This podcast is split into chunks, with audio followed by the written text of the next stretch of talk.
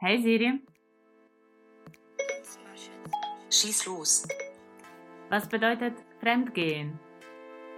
Fremdgehen bedeutet außereheliche Beziehungen haben.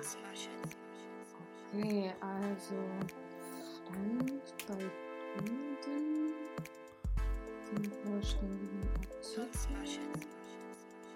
Nicht dem eigenen Land oder Volk angehörend, eine andere Herkunft aufweisend, unbekannt, nicht vertraut.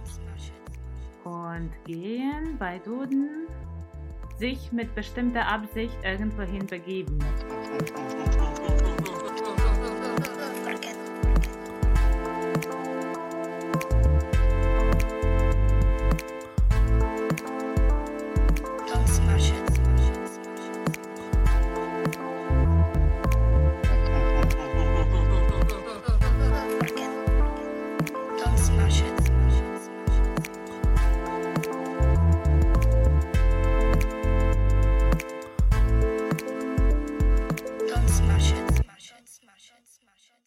Hallo, wir sind Maria und Maria?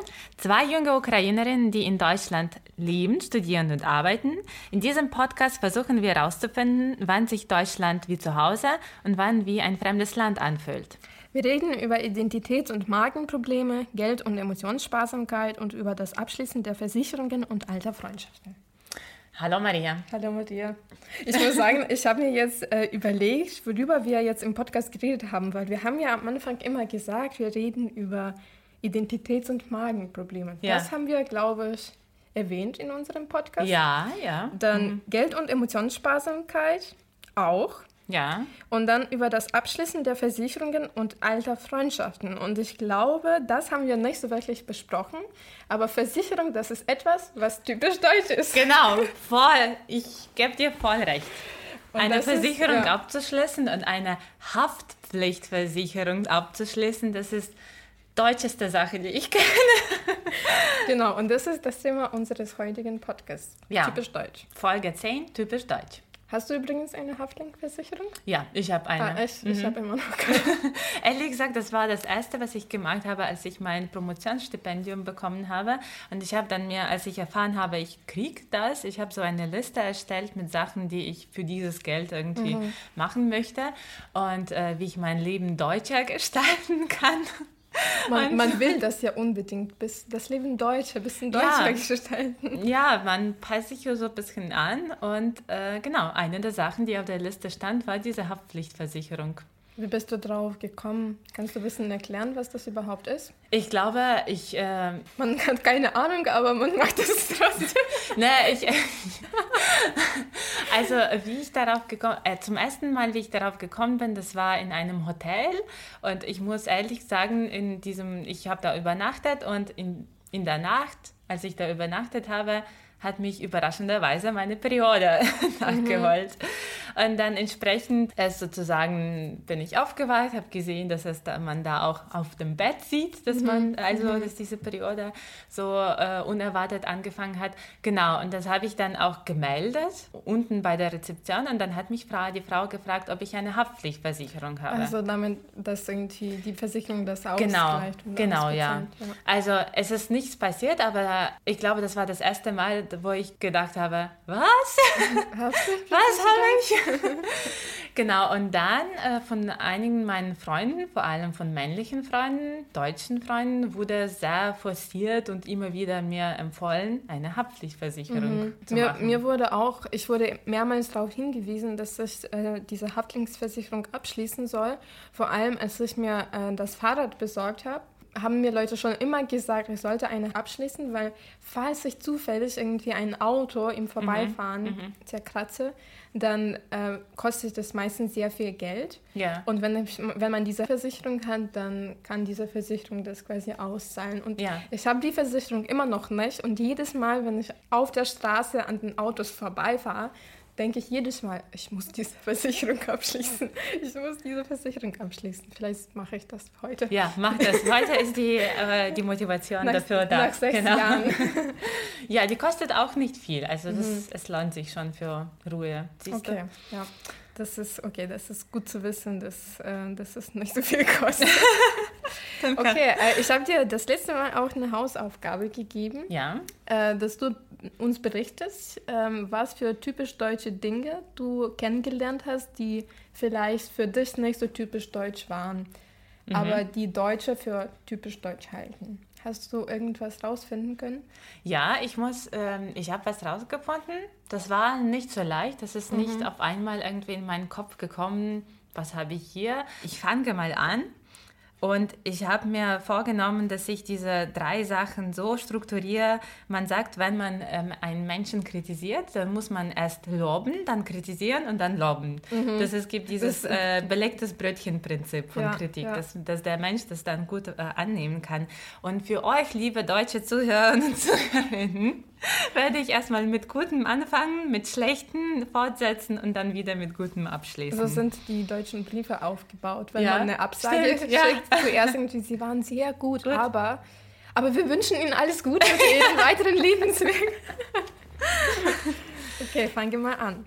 Gut, ich fange mit, so, mit einer Sache, die heißt deutsche Gemütlichkeit. Das ist eine Sache, wenn man nach Deutschland kommt oder wenn man über Stereotypen über die Deutschen spricht, dann typische Stereotype sind Pünktlichkeit, Arbeiten, Leisten, Disziplin und Ordnung.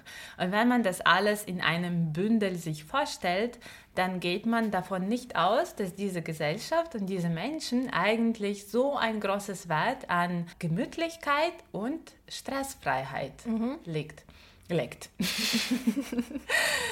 Und ich habe das oft erlebt, auch in Arbeitsabläufen oder auch im Berufsleben, dass auch wenn man eine Aufgabe bespricht oder irgendwie dir wird irgendwie eine Arbeit gegeben, dann wird es immer so mit Sätzen begleitet, ja, wie es dir passt, pass auf dich auf, ja, kein Problem, kein Stress, ja, schick das da und da. Und ich glaube, als Ausländer erst hat man den Eindruck, dass es alles so locker ist und dass die Arbeit so mittelmäßig gemacht werden kann. Ich glaube, Deutsche machen Arbeit gut und qualitativ, dabei aber lassen sich die Zeit.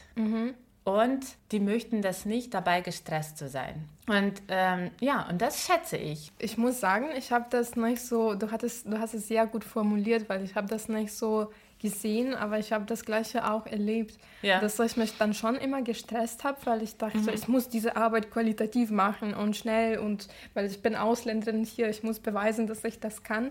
Und dann haben zu mir Leute gesagt, ja langsam, Ja, ja, macht ja keinen genau, Stress. genau. Und ich war so, hey, so wollen, sehen die das, dass ich so viel Stress ha- mache? Und ich, im Vergleich zu vielen Mitarbeitern kann ich das auch tatsächlich bestätigen, dass äh, die deutschen Kolleginnen und Kollegen dann doch weniger Stress gemacht haben. Und die waren dann auch nicht so persönlich in ihren, mm, in ihren Arbeitsweisen sozusagen. Wenn irgendwas nicht gepasst hat, dann hat man das immer direkt ausgesprochen, aber ohne das persönlich jetzt zu nehmen sozusagen. Und auch wenn man was nicht schafft, dann ich habe, weil wieso habe ich immer so viel Stress gemacht, weil ich dachte, wenn ich irgendwas nicht fertig mache, Ja. dann werden Leute sauer auf mich sein Ja. und äh, das wird quasi das weitere Arbeiten beeinflussen. Und dann haben die Leute dann aber gesagt, okay, das passt nicht, aber am nächsten Tag war es verschwunden. Mhm. Und dann war es immer dieses kein Stress, alles gut. Und dann habe ich verstanden, dass dieses irgendwie sich fertig machen hier eigentlich fehlt. Ja. Oft, ja. Und dass man auch nicht sich immer so rechtfertigen muss oder irgendwie allen präsentieren muss, was man schon gemacht hat. Ja. Ich glaube, das habe ich, hatte ich in der Ukraine, dass ich immer so dazu neigte zu sagen, ja, ich arbeite daran und ich werde das sicher bis, bis übermorgen liefern. Und ich habe immer wieder so den Menschen Versprechungen gemacht, dann manchmal an die gehalten, manchmal nicht gehalten. Und ich habe hier in Deutschland gesehen, dass die Deutschen einfach sagen, mach da, ich mache das, machen kein Versprechen oder so. Und dann arbeiten die einfach. Ja. Also es wird nicht so viel über die Arbeit auch laut geredet. Und Ja. wenn die Menschen darüber laut reden, dann wird es auch so skeptisch beäugt. Ich Ich- sage nicht, ja, dass es überall so ist, aber ähm, ja, das, was ich erlebt habe, das war so. Ich glaube, das ist ein sehr großer Unterschied, weil ich merke das jedes Mal, weil ich mache das immer noch manchmal. Ja. Ich rede darüber, was ich jetzt mache und die sind so, ja, mach schon. Und jetzt sehe ich das so, als würde das Leute schon nerven. Stimmt vielleicht auch, dass es die nervt. Dass man das immer so nachfragt. Aber ich habe das immer so gesehen, naja, also ich muss halt zeigen, dass ich was geschafft habe. Geschafft habe, ist, ja. Ich finde es auch okay, dass, ähm, dass man aus einer anderen Kultur kommt und diese andere Arbeitsweise quasi mitbringt. Ja, und auch diese deutsche Gemütlichkeit. Ich glaube, es gab sogar eine Ausgabe von Zeitmagazin, äh, wo dieses Thema auch behandelt wurde, aber am Beispiel der Fotografien aus deutscher Provinz. Und ich finde, wenn man so, also ich bin ein großer Fan von deutscher Provinz und wenn ich so mit Rad unterwegs bin und mir diese Bäckereien, Metzgereien, diese kleinen Gärten, diese Cafés anschaue, da strahlt auch diese deutsche Gemütlichkeit irgendwie aus. Ja, und das kennt man in der Ukraine nicht so. Ja, Man genau. kennt halt diese Strenge irgendwie, dass Deutsche so hart sind und ja, dass die irgendwie irgendwie ordnungsmäßig und so weiter. nicht so genießen können. Ja. Also wir sehen eher so Italiener und Franzosen in dieser Rolle der Mhm. Genießer, aber Deutsche sind Vorreiter des Genießens, finde Das ich. stimmt. Ich bin auch, ich muss sagen, ich bin hier auch viel ruhiger geworden in Ja, vielen mhm. Hinsichten, weil ich dann irgendwann gedacht habe, ich muss mich auch entspannen können. Ja, gut. Mache ich weiter? Okay. Ja, also ich würde vorschlagen, dass du einfach weitermachst, weil bei mir sind es hier kurze Dinge. Okay, dann mache ich bis zum Ende und dann Ja. machst du, ja? Okay, zweite Sache, die mir hier in Deutschland aufgefallen ist und ehrlich gesagt nicht, auch nicht gefällt, dass die Deutschen sehr oft die Politik in, äh, in der Welt oder die Ereignisse in anderen Ländern oder allgemein Alltag oder Leben der anderen Nationen nach eigenen Maßstäben einschätzen. Und dann sehr oft so Kommentare, so ein bisschen eingebildete oder ein bisschen hochnäsige Kommentare mal äh, geben, dass können Sie das nicht besser machen oder sowas wie, also ich habe ganz oft erlebt so einen Satz, echt? Ist es so bei euch? Gibt es sowas nicht? Haben Sie keinen Pfand?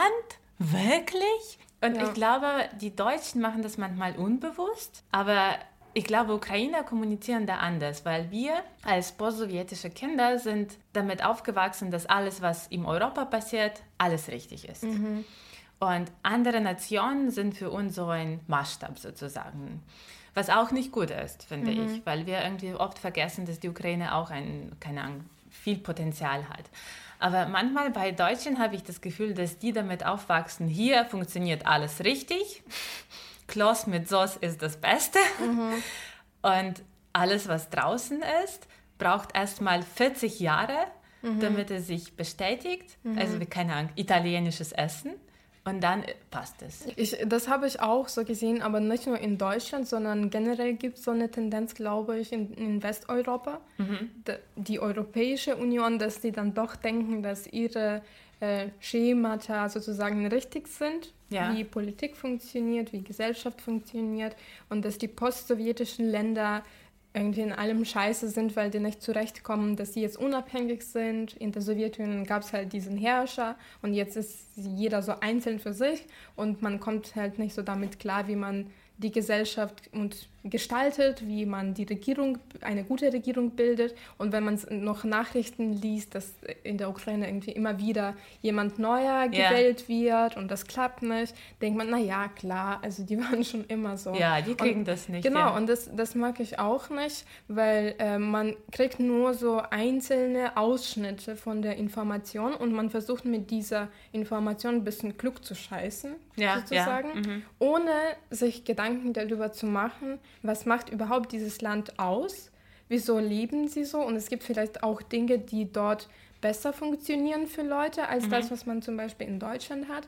Und einfach diese Hinsicht, dass man sich ein bisschen mehr Mühe gibt und sich informiert, die fehlt mir. Weil ähm, Leute denken, es gibt nur eine Antwort und diese Antwort ist richtig. Ja, Ja. genau. Also dieses Belehren irgendwie auch manchmal sogar ein bisschen so kolonialistisch Mhm. irgendwie, wobei auch Deutschland nicht die größte kolonialistische Macht war, aber das nervt. Ja, und Macht äh, das nicht. macht das nicht, genau. Ähm, jedes Land hat seinen eigenen Weg und ja. Ja, das ist ein sehr guter Punkt. Danke, dass du das erwähnt hast. So, gut. Was ist dein dritter Punkt? Okay, dritter Punkt mache ich auch kurz, weil ich glaube, das Thema wird sehr ähm, fruchtbar sein. diesmal. Dritter Punkt ist, wie ich äh, angesagt habe, wird positiv sein. Was mir bei Deutschen gefällt, dass die ziemlich strikt zwischen Freizeit und Arbeit trennen. Mhm. Also, wenn Arbeitstag zu Ende ist, dann ist es zu Ende. Mhm. Es werden keine Anrufe angenommen, es werden keine Mails bearbeitet, es wird einfach, also, also die Bäckerin, äh, nicht die Bäckerin, die Kassiererin, die dich sieht, wie du eine Minute vor acht in den Supermarkt reingehst, die hasst dich.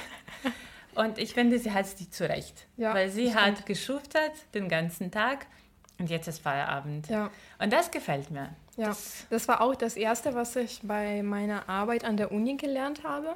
Das war diese Trennung zwischen Arbeitszeit und Freizeit. Freizeit, ja. Äh, weil ich am Anfang war ich auch so, ja, ich muss mehr machen, ich muss zeigen, ich kann noch mehr, ich kann noch besser. Und dann habe ich äh, natürlich auch so Sätze gesagt wie, ähm, ich kann das auch zu Hause machen, das ist überhaupt kein Problem, ich kann das auch am Wochenende machen. Ja. Und dann hat sich so meine Chefin zu mir hingesetzt und sagte, äh, nee, das machst du nicht. Ja, Du musst ganz klar trennen, was deine Arbeit ist und was deine Freizeit ist, weil irgendwann kannst du natürlich, du kannst schon das Leuten zeigen und es gibt natürlich Leute, die sowas ausnutzen würden, aber sobald man dieses Zeichen gegeben hat, ich kann das auch in meiner Freizeit machen, dann wird das immer wieder ausgenutzt. Deswegen am besten sofort diese Grenze setzen und sagen, naja, es ist Feierabend, tschüss. ja. Mhm. Weil dann wissen Leute, okay, nach Feierabend, es gibt natürlich Ausnahmen, aber nach Feierabend hat man Freizeit und man hat andere Sachen zu tun. Ja. Und das habe ich gelernt und das versuche ich auch meinen Freunden so beizubringen. Nicht nur in Deutschland, sondern auch in der Ukraine. Ja, ich muss sagen, bei mir ist es auch noch ein Prozess, aber ich glaube, so eine Einstellung hilft dir, die eigene Arbeit zu organisieren. Weil ich zum Beispiel, ich habe keinen Vollzeitjob oder so. Bei mir gibt es kein, keine Arbeit, wo ich hingehe und da arbeite und dann nach Hause komme und dann ist ähm, Schluss, sondern ich muss meine Arbeit selbst organisieren. Ich kann nicht sagen, dass ich ein äh, gutes Vorbild bin, aber was ich mir versuche immer zu realisieren, ganz klar, diese, sagen wir, sechs Stunden arbeite ich oder sagen wir, diese drei Tage mache ich nur etwas für Arbeit oder irgendwie für äh, andere Beschäftigungen, also die auch ein bisschen mit Arbeit zu tun haben.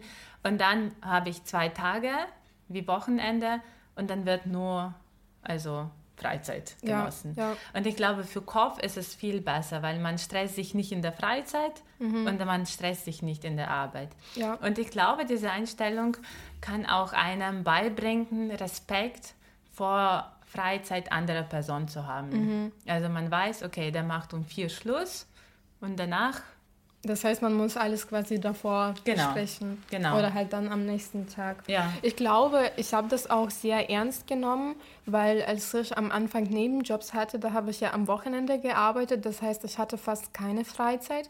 Ich hatte Uni. Nach der Uni musste ich lernen. Am Wochenende musste ich arbeiten. Und ich dachte, ich drehe durch, weil du bist ohne Urlaub, ohne Wochenende, weil für Urlaub kein Geld. Ja. Äh, und dann Wochenende halt arbeiten. nicht möglich, weil arbeiten. Ja, Ähm, und als ich dann mit, den, mit dem Arbeiten angefangen habe, dachte ich, ich muss mehr auf mich achten, weil wenn du die Grenzen nicht gesetzt hast, dann, dann wirst du sehr schnell irgendwo im Krankenhaus landen. ja, ja. Ähm, und das habe ich versucht zu pflegen, aber das ist natürlich viel leichter, wenn man einen Vollzeitjob hat. Weil dann hast du einen Arbeitsplatz, zu welchem du hingehst und zu Hause machst du halt deine Sachen, Haushaltssachen oder was, irgendw irgendwelche Hobbys und so weiter. Und das ist viel schwieriger, wenn du zum Beispiel freiberuflich arbeitest, weil da gibt es also das, diese Zeitgestaltung viel flexibler und dann weißt du nicht so wirklich, wo sind deine Arbeitszeiten, weil von den Freiberuflern brauchen vielleicht Leute was ganz dringlich ja. und dann musst du das auch erledigen. Ähm, aber ich glaube, selbst da kann man auch so einen Plan sozusagen erstellen, wo man weiß, so wie du sagst, irgendwie am diesem Tag arbeite ich jetzt sechs Stunden von bis, Ja. danach bin ich nicht erreichbar. Erreichbar, ja. Und am besten vielleicht so eine andere Nummer kaufen Das für die. Arbeit und für private äh, Sachen. Ja, Grenzen setzen, auch wenn diese, also dieser Ausdruck auch negative eine Konnotation hat, aber im Positiven Grenzen zu setzen, das ist etwas in der Arbeit, was ich als typisch deutsch erlebt habe und was ich auch gerne ab und zu übernehme. Mhm. Weißt du, woran es auch liegen kann, dass die Deutschen das so machen?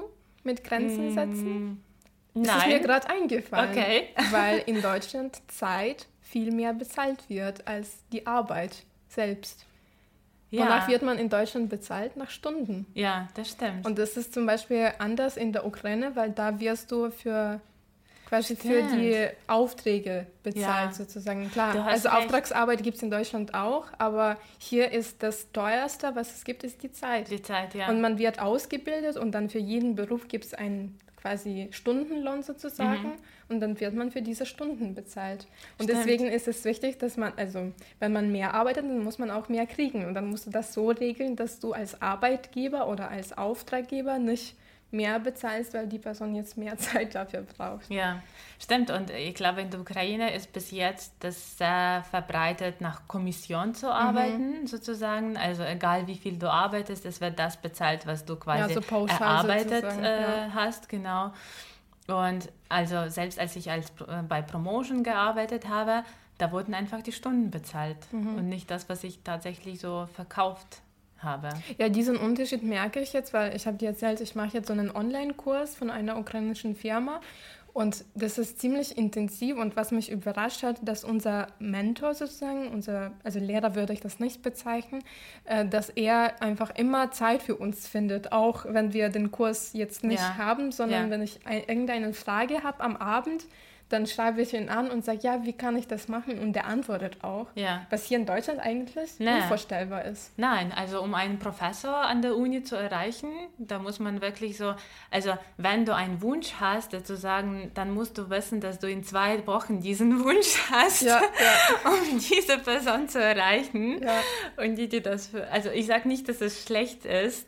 Das ist ja witzig einfach für uns, weil wir das nicht Ja. so kennen. Ja, Das ist auch etwas, was, äh, was zum nächsten Punkt bringt, so typisch deutsch, Termine. ja, das stimmt. Termine und ich finde Termine nicht nur im beruflichen, sondern auch im privaten. Ja, also man trifft sich nicht einfach so mit Freunden, selbst zum Telefonieren Ja, ja. macht man Termine aus. Aber ich glaube, das mit Telefonieren, das ist vielleicht auch eher so Erscheinung unserer Zeit, weil wir auch ganz viel schreiben mit Messenger und Ja. so. Und wenn man und telefonieren, ich habe das Gefühl, dass bei vielen Menschen telefonieren, das ist schon ein Eingriff in Privatsphäre. Und das muss man sozusagen ankündigen und sagen, um 19 Uhr werde ich in dein Leben reinschießen. Genau. Ich muss sagen, ich finde das immer noch ziemlich merkwürdig, weil ähm, in der Ukraine habe ich meine Freunde einfach so angerufen.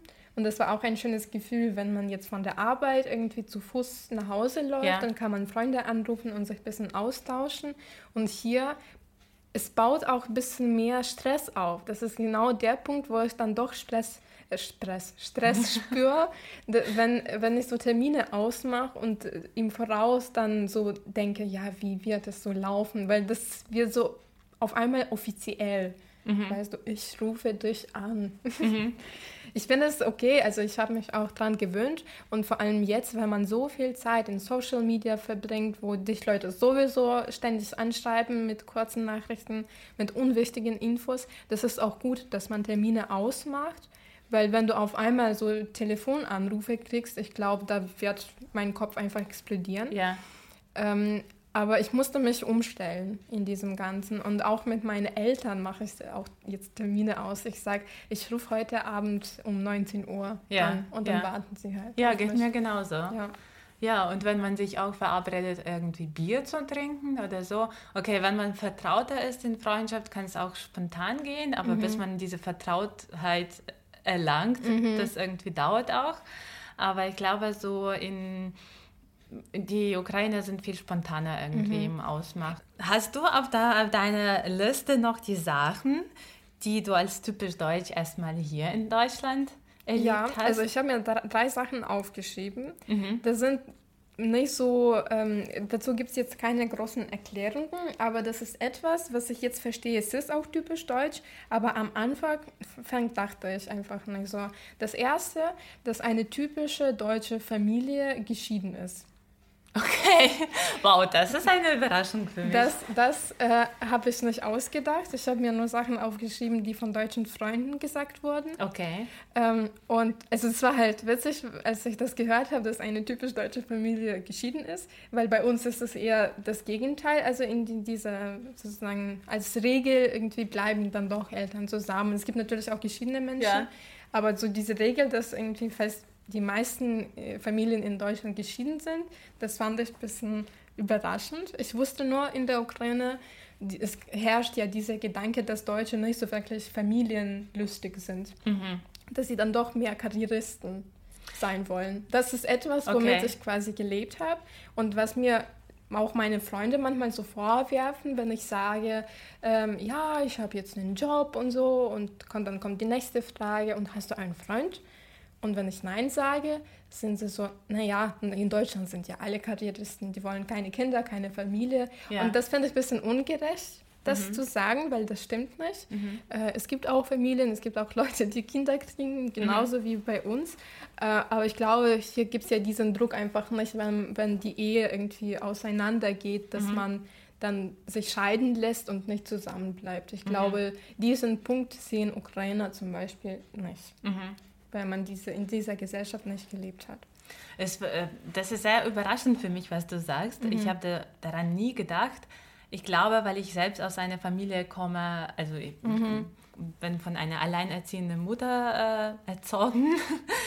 ähm, und die meisten Freunde, die ich hier habe, kommen schon aus, einer, aus Familien, die irgendwie das geschaut haben, zusammen, Zusammen zu sein. sein, ja. ja. Bei mir halt das Gegenteil. Okay. Ich glaube, also wir haben viele gemeinsame Freunde, aber viele Freunde von mir, die sind schon in Familien groß geworden, wo Eltern geschieden waren. Okay. Mhm. Und, wo, und das, das, es wird darüber auch ganz normal gesprochen. Bei uns wird es dann zu einem sehr großen Trauma, weil das in der Gesellschaft bei uns nicht so gut gesehen wird.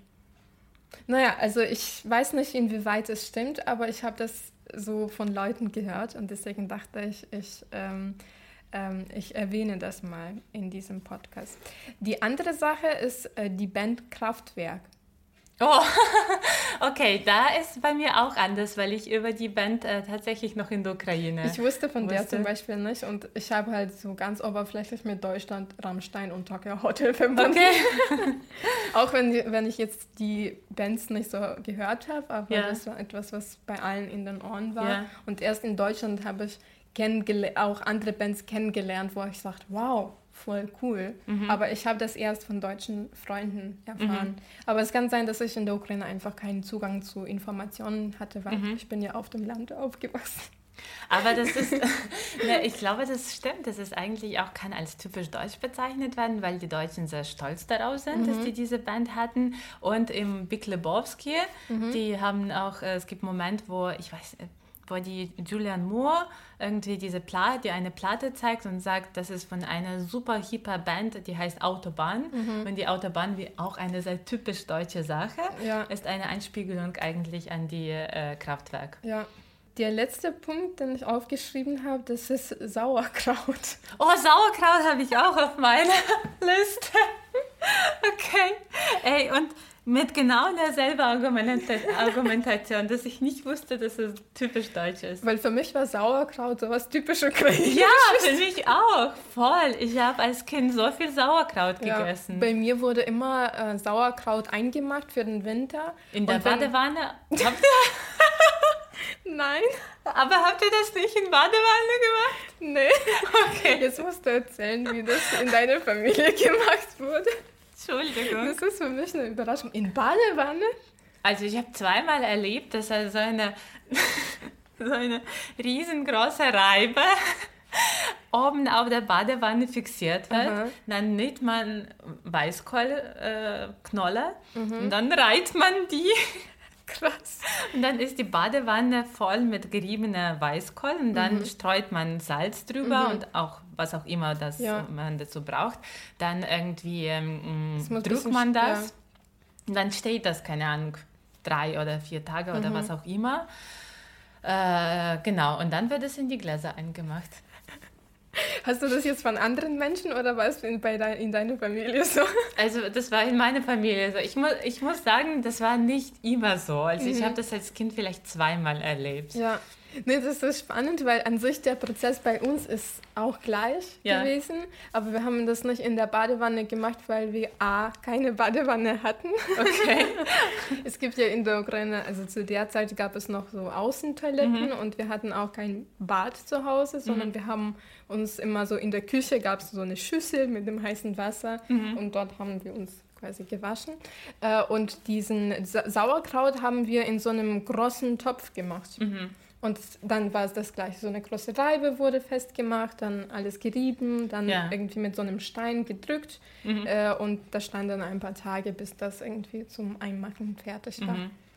Genau, und deswegen habe ich mich sehr gewundert, dass man in Deutschland das auch als typisch nennt. Ja. Äh, aber was, ist die, was sind die Unterschiede? Eigentlich ist es nicht das gleiche wie bei uns. Ja, das stimmt. Also ähm, das, was gegessen wird und wie das gekocht wird, ist anders. Ich glaube, bei uns, also wie ich in meiner Familie kenne, äh, wie ich das in meiner Familie kenne, wir haben das kalt gegessen und meine Oma hat immer so einen Salat aus Sauerkraut mhm. gemacht, also das geschnitten und dazu Zwiebel und ein bisschen Zucker. Mhm.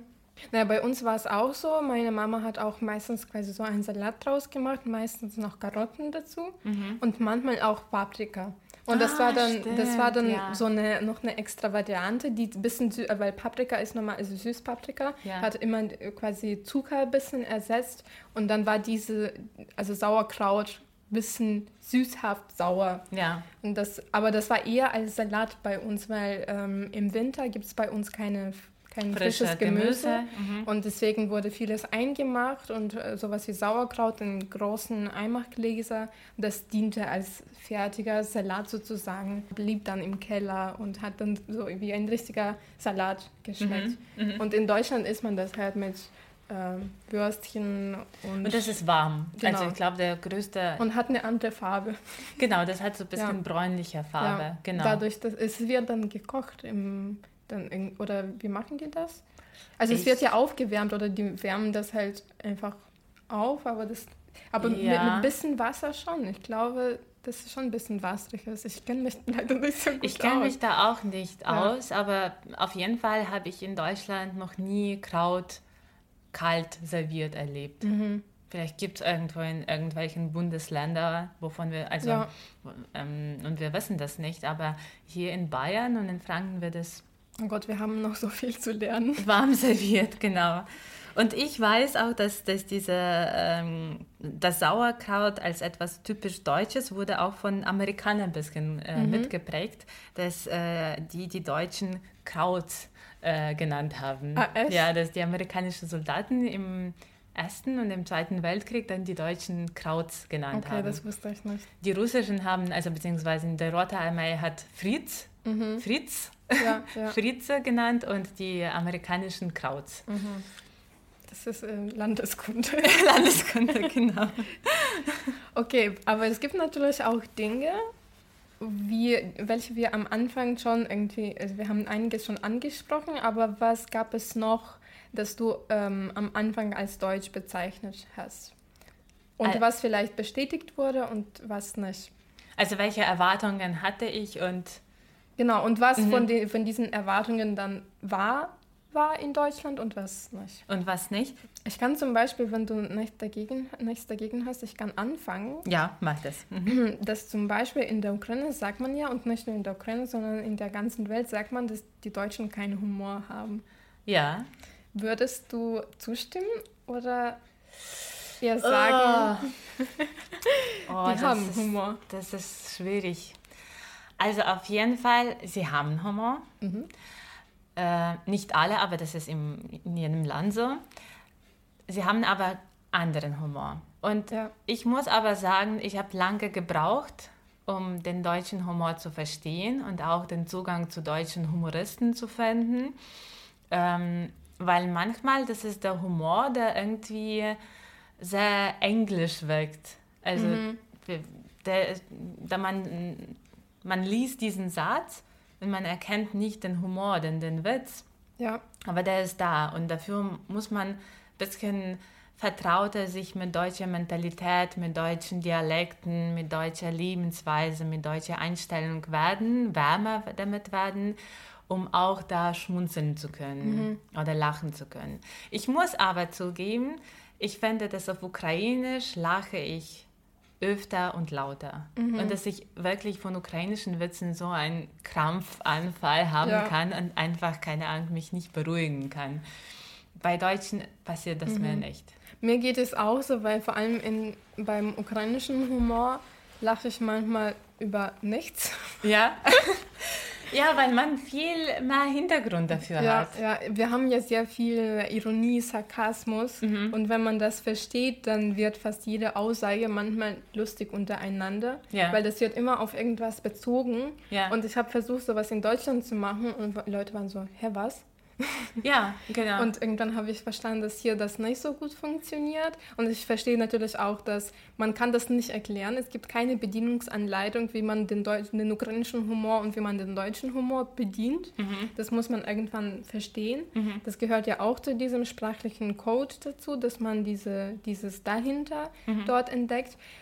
Am Anfang habe ich schon gedacht, ich finde diesen Humor ich, nicht witzig, mhm. weil als ich in Gastro gearbeitet habe, dort wurde sehr oft irgendwie, wurden sehr oft so Witze ähm, mhm. in den Raum geschmissen wo ich nicht mitlachen konnte und die haben mich ausgelacht, dass mhm. ich das quasi nicht verstehe. Mhm. Und dann habe ich gesagt, äh, ich verstehe das schon, ich finde es aber nicht witzig. Witzig, ja. Und mhm. erst mit der Zeit, glaube ich, habe ich so Freunde kennengelernt, die dann doch witzig waren. Mhm. Und mittlerweile kann ich auch sehr gut lachen über die deutschen Witze.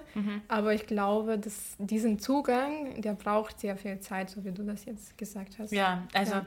auf jeden Fall hilft auch die deutsche, wie gesagt, Humoristen, ich weiß nicht, das ist ein komisches Wort irgendwie anzuschauen Komiker. und Komiker, genau, ja. sich da ein bisschen einzufühlen und zu, also zu sehen, dass es doch funktioniert. Mhm. Stimmt. Und ähm, auch das Thema, das für uns auch Maria, ich glaube, das ist für uns beide sehr wichtig. Ukrainer haben Ironie und verstehen Ironie, weil es ist leider passiert ganz oft in Ausländern, dass die Deutschen behaupten, wir können die Ironie irgendwie nicht verstehen oder so, oder mhm. wir sind nicht empfänglich für die Ironie in deutscher Sprache.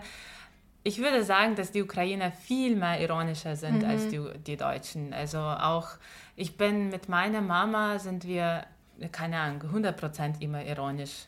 Ja. Und auch mit Freunden sind wir auch ironisch. Und ja. Ich muss sagen, ich vermisse das auch manchmal und äh, weil ähm, das habe ich jetzt auch in diesem Kurs gesehen, dass ich manchmal so lache, ohne dann quasi davor was zu sagen. Ja. Und dann denken Leute, ich bin blöd oder so. Ja. Weil ich habe hier gelernt, man soll einfach manchmal lachen. Man muss ja. nichts erzählen und irgendwie, man ist einfach freundlich oder man, man sagt irgendwas und lacht einfach danach. Und dann finden das Leute auch so irgendwie sympathisch und auch manchmal lustig oder halt nicht. Aber in der Ukraine funktioniert das nicht. Und auch diese Ironie, die ist manchmal ziemlich hart. Mhm. Also in der Ukraine, weil man irgendwie schon sehr äh, hart in dem Sinne, dass man sehr ernste Sachen ja. sagt. Ja. Mhm. Aber eigentlich meint man das ironisch und nicht ernst. Ja. Und das ist etwas, was viele vielleicht auch nicht verstehen in der Ukraine, weil man dann sagt, ja, Ukraine sind aber manchmal schon sehr hart. Hart, ja. Weil man so Sachen manchmal raushaut, die vielleicht heutzutage nicht mehr so politisch korrekt sind mhm. und den anderen Leuten gegenüber nicht tolerant. In dem Familienumgang natürlich nicht. Irgendwie, da hat man natürlich diese eigene Welle sozusagen. Mhm. Aber ich glaube schon, dass Ukrainer da viel, man hat da ein sehr anderes Verständnis, glaube ich. Und mhm. das habe ich verlernt in mhm. Deutschland, muss ja. ich sagen. Mhm. Hast du jetzt deinen Punkt? Ähm, Typisch deutsche Dinge. Was ja, das ist äh, ganz offensichtlich, was ich erwähnen werde, ist Bier. Mhm. Also ich glaube, das bestätigt sich. Ja. Ich glaube, wir sind auch dadurch gesegnet, dass wir in Franken gelandet sind, als wir ja. hier nach Deutschland. Zum Glück. Genau, zum Glück. Mm, Bier wird getrunken, Bier wird geschätzt und Bier wird Bier ist in, hat so einen Status, dass es das wird nicht als Alkohol angesehen. Das eigentlich. ist so wie Wasser. Wasser, genau. Was ich, äh, wo ich manchmal Bedenken habe mhm. und mir denke, äh, ja, zwei Bier am Abend, also was heißt am Abend oder keine Ahnung, um 12 Uhr schon Bier zu trinken, ist schon bedenklich. Oder es gibt ja Frühshoppen noch. Ja. beim Frühshoppen, dann gehst du frühstücken und do- dort trinkst du ja auch schon Bier. Ja, genau. Oder ja. So um 11 Uhr, 10 Uhr manchmal. Das finde ich. Und viele meiner deutschen Freunde sagen, und was ist, also ist nichts Schlimmes daran. Und ähm, ich finde das, ich muss sagen, ich habe mich auch angepasst und mittlerweile sehe ich auch irgendwie so ein Bierchen am Abend ist kein Alkohol. Aber in der Ukraine war es so, wenn du ein Bier am Abend, Abend abends trinkst, dann trinkst du Alkohol.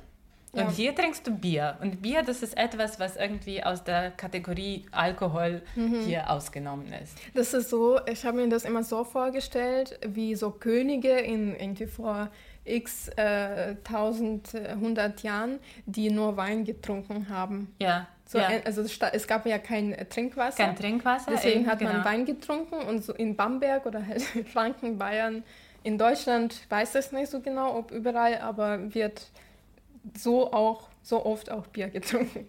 Aber das, ich glaube, das bezieht sich dann doch mehr auf Bayern, diese Bierkultur, Das stimmt. oder? Ja, Weil ich glaube, in anderen Bundesländern gibt es natürlich Bier auch, aber diese Bierkultur Kult- Kultur ist nicht so reich.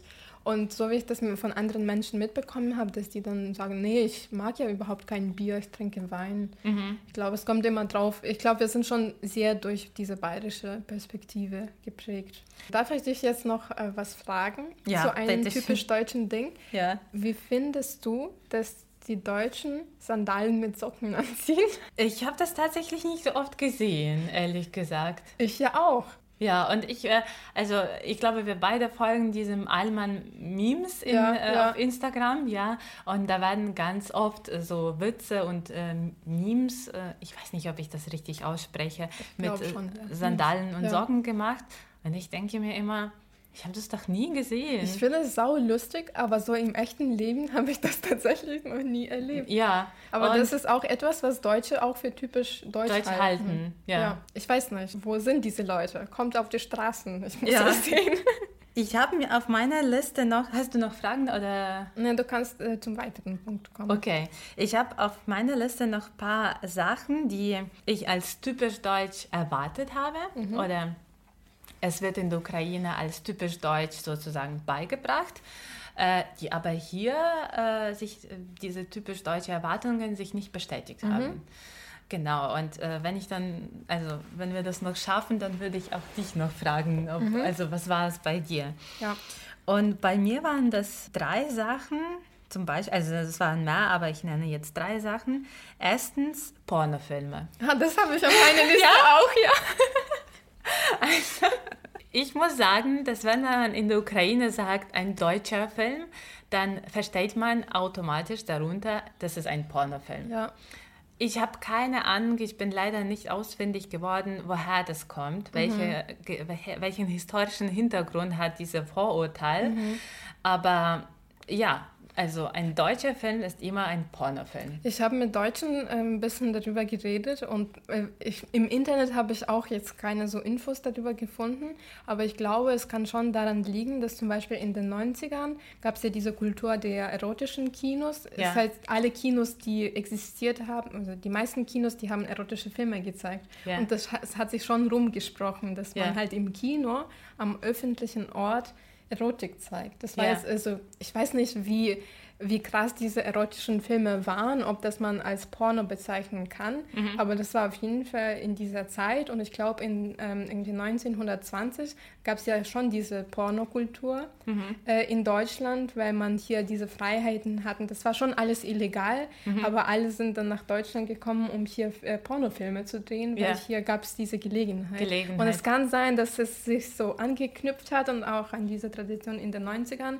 Und irgendwann wurde das so quasi wie eine Kapsel übergegeben an die anderen Länder, Ja. wenn hier das nicht mehr existiert. Zum Ja. Beispiel. So würde ich das sehen.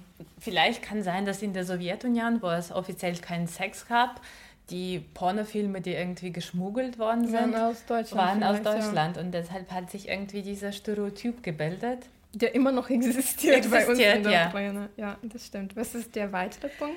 Der weitere Punkt ist Nibelungenlied. Mhm. Ähm, ich glaube, in der, in der Schule und auch als Germanist wird einem beigebracht, dass Nibelungenlied ist eine klassische deutsche Heldensaga, Mhm. wie, keine Ahnung, französisches Rolandslied oder in Finnland Kalevala. Wenn man hier aber nach Deutschland kommt, ich habe von Nibelungenlied nur einmal in einer Vorlesung in mittelalterlicher Literatur gehört Mhm. und dann einmal in einem Magazin gelesen, wo das als deutsches Symbol eigentlich dekonstruiert wurde und irgendwie analysiert wurde, dass es eigentlich künstlich geschaffen wurde, dass es äh, eine deutsche Heldensaga ist. Und ich glaube, die Deutschen allgemein versuchen über Nibelungenlied möglichst wenig zu sagen, nachdem es von Goebbels, ja, von Goebbels in dieser Rede während der, in 1943 vor allem falsch zitiert wurde.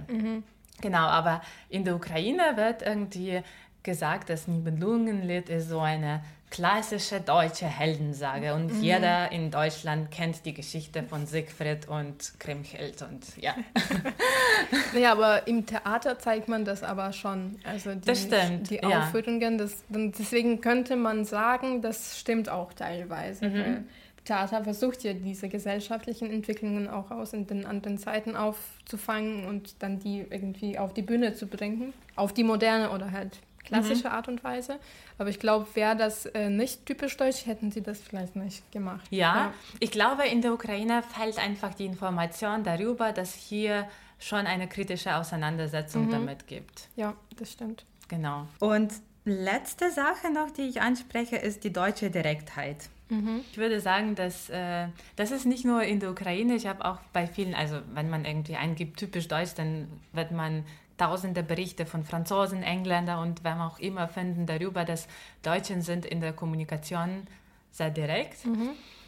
Ich habe mehrmals erlebt, dass wenn zum Beispiel irgendwie ein Problem herrscht, besonders in der WGs habe ich das erlebt, wenn man, keine Ahnung, irgendwas zum Beispiel falsch macht oder was, keine Ahnung, ja, was falsch gemacht hat, dass es monatelang dir nicht kommuniziert wird und dann ganz am Ende wird es gesagt. Und dann kommt so ein Brunnen, Ja, irgendwie so genau. ein Wasserfall Wasserfall. mit äh, Worten. Und dann ist es schon zu spät, um irgendwie die Situation besser zu machen. Mhm. Und ich würde sagen, manchmal kommunizieren Deutsche Probleme direkt, meistens bei der Arbeit, Mhm. aber privat, ja, da sind dermaßen alles bleibt sehr latent. irgendwie. ja, und Ja. drum, also so viel wird drumherum geredet, auch in der Beziehung eigentlich. Ich bin hier voll bei dir. Ich wollte auch sagen, dass man bei der Arbeit doch schon direkt ist, Mhm. weil dadurch, ich glaube, dadurch leidet äh, der Arbeitsprozess, wenn man nur irgendwas so sammelt, sammelt, so Gedanken, was nicht passt, weil du kannst dann zu keinem guten ähm, Ergebnis kommen.